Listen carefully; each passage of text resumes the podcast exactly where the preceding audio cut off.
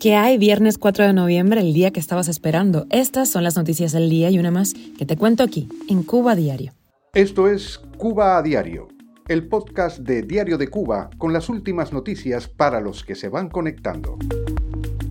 La Asamblea General de la ONU ha condenado el embargo de Estados Unidos contra La Habana con 185 votos a favor. ¿Y qué deben saber los cubanos sobre la reglamentación de la llamada Ley de Nietos? Te contamos detalles en Cuba Diario. Más de 50 revendedores fueron detenidos en un operativo policial en la cuevita. Y American Airlines vuelve a Santa Clara con dos rutas diarias desde Miami y una aerolínea polaca retoma su conexión con Cuba. Alumnos y exalumnos del Conservatorio de La Habana han denunciado a su director por abuso sexual. Esto es Cuba a Diario, el podcast noticioso de Diario de Cuba. Como ya es tradición, la Asamblea General de la ONU ha condenado el embargo de Estados Unidos contra La Habana con 185 votos a favor. Estados Unidos e Israel votaron en contra de la suspensión, mientras que Ucrania y Brasil se abstuvieron.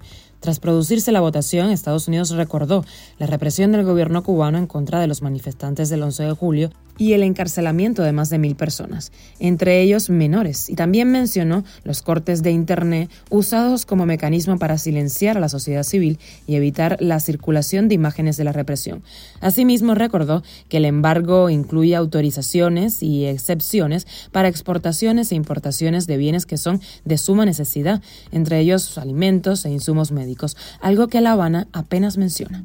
Y en Diario de Cuba le seguimos dando seguimiento a la conocida como Ley de Nietos, que ya ha entrado en vigor y debe estar vigente al menos dos años. Ya se sabe que no va a funcionar de forma telemática como querían los abogados extranjeristas.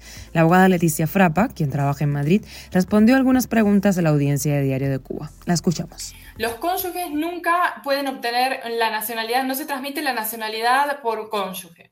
Lo que sí pueden un cónyuge de un español, y en este caso sea que la adquirió por la ley 52 o sea que la adquirió por cualquier otro, otro, otra ley o por residencia, no va a poder eh, solicitar por sí la nacionalidad.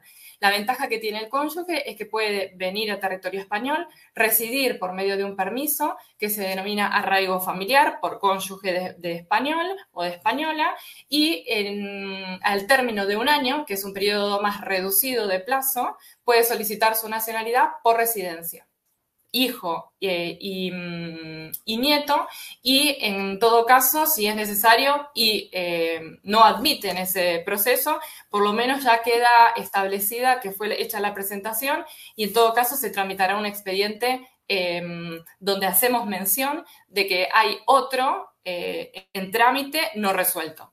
Entendemos que el proceso de demora puede llegar a tardar un año, como tardan los trámites de residencia Em, de nacionalidad por residencia, que en realidad están demorando quizás 18 meses, pero el, término que deberían cumplir es de un año. Así que eh, estimamos que ese va a ser el periodo.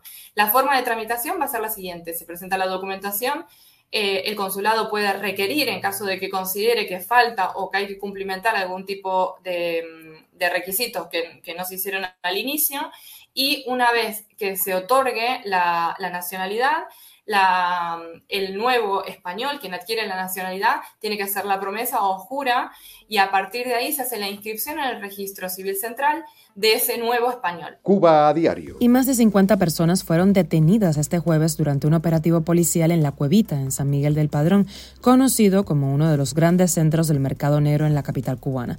De acuerdo con el periodista oficialista Lázaro Manuel Alonso, los ciudadanos revendían productos de primera necesidad obtenidos, según dice, de mercados Dice que tenían picadillo, aceite, pollo, queso, galletas, medicamentos y aseo. En este operativo, que forma parte de la casa anunciada por el gobierno de los vendedores por cuenta propia, se revisaron varias viviendas que servían como almacén. Las autoridades cubanas suelen iniciar ese tipo de operativos para crear cortinas de humo sobre la causa y no el síntoma de la crisis del país. Y una de vuelos American Airlines vuelve a Santa Clara con dos rutas diarias desde Miami. Las compañías Sunwing, Air Air Transat y Nolinor Aviation también volarán hacia la capital provincial con frecuencias que deben crecer a medida que avance la temporada. Por su parte, la aerolínea polaca LOT retomó sus operaciones con Cuba por el aeropuerto de Varadero en Matanzas, con un vuelo semanal que podría aumentar a dos con el avance de la temporada alta. Cuba a diario. Y otro caso de abuso sexual y de poder se destapa en Cuba, esta vez contra Enrique Rodríguez Toledo, director del Conservatorio Amadeo Roldán, por presuntamente haber mantenido relaciones sexuales con alumnas menores de edad. Grupos de la sociedad civil cubana han respaldado las denuncias que se han publicado en redes sociales. Exalumnos y padres de la institución han impulsado una campaña en redes para exigir la dimisión del también profesor de la conocida escuela. Otras figuras de la música en Cuba han sido denunciadas por abusos sexuales.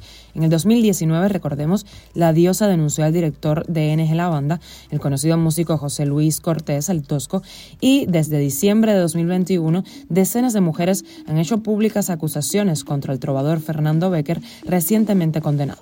Y con la noticia extra, una rebaja de 8 a 5 años del castigo de no entrada a Cuba a deportistas que se fugan del país, así lo aseguró el atleta cubano radicado en Estados Unidos, Javier Caballero, quien dice que entró a Cuba a los 5 años y 2 meses de fugarse en los centroamericanos de Veracruz. Esto es Cuba a Diario, el podcast noticioso de Diario de Cuba, dirigido por Wendy Lascano y producido por Raiza Fernández. Gracias por informarte con nosotros y que pases un feliz fin de semana. Nos puedes encontrar de lunes a viernes en Spotify, Apple Podcast y Google Podcast, SoundCloud, Telegram y síguenos en nuestras redes sociales.